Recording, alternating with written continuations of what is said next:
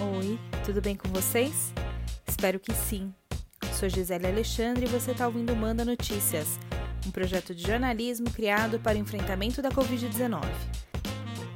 Na semana passada, o prefeito Bruno Covas anunciou a universalização do cartão merenda para todos os estudantes das escolas públicas municipais. Esse era um pedido antigo da população desde que o programa foi aprovado na capital em março deste ano. O cartão merenda, que antes era oferecido apenas para os estudantes cadastrados no Bolsa Família, tem o objetivo de repassar um valor mensal que deve ser usado para compra de alimentos durante o período da pandemia da Covid-19. De acordo com a Prefeitura, de março até junho já foram distribuídos 600 mil cartões. E nessa nova etapa, a previsão é de que um milhão de alunos sejam contemplados, o que representa um investimento total de 200 milhões de reais. Os valores para cada estudante foram definidos por etapa de ensino. Para os alunos matriculados na creche, o valor é de 101 reais.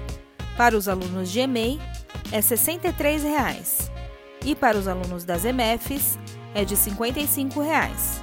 Se você é responsável por um estudante da rede pública municipal e ainda não recebeu o cartão merenda, precisa se cadastrar até o dia 9 de agosto no site educacão.sme.prefeitura.sp.gov.br barra cartão traço merenda. Se você tiver alguma dificuldade para se cadastrar por esse canal ou se não acessa a internet, eu sugiro que você procure a escola para obter informações.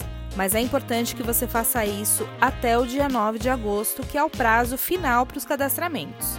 As famílias cadastradas nessa etapa vão receber o cartão a partir de setembro e é a escola quem fica responsável pela entrega. Os valores serão creditados mensalmente até enquanto durar a situação de enfrentamento da pandemia.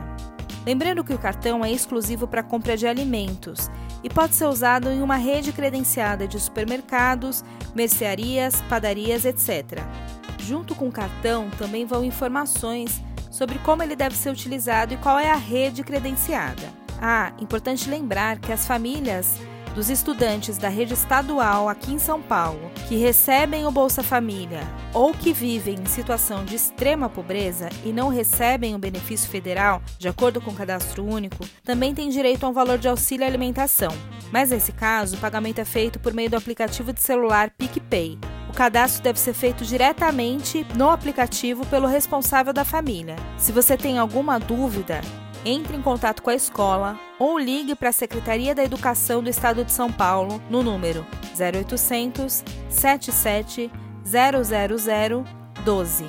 Por hoje é isso. Se você recebeu esse áudio de um amigo e quer ser incluído na lista de transmissão do Manda Notícias, manda uma mensagem para mim no número 11 9 83360334. Você também encontra todos os episódios do Manda Notícias no Spotify, no podcasts da Apple, na Rádio Mixtura e no Facebook. Beijo grande, fique em casa, vai passar.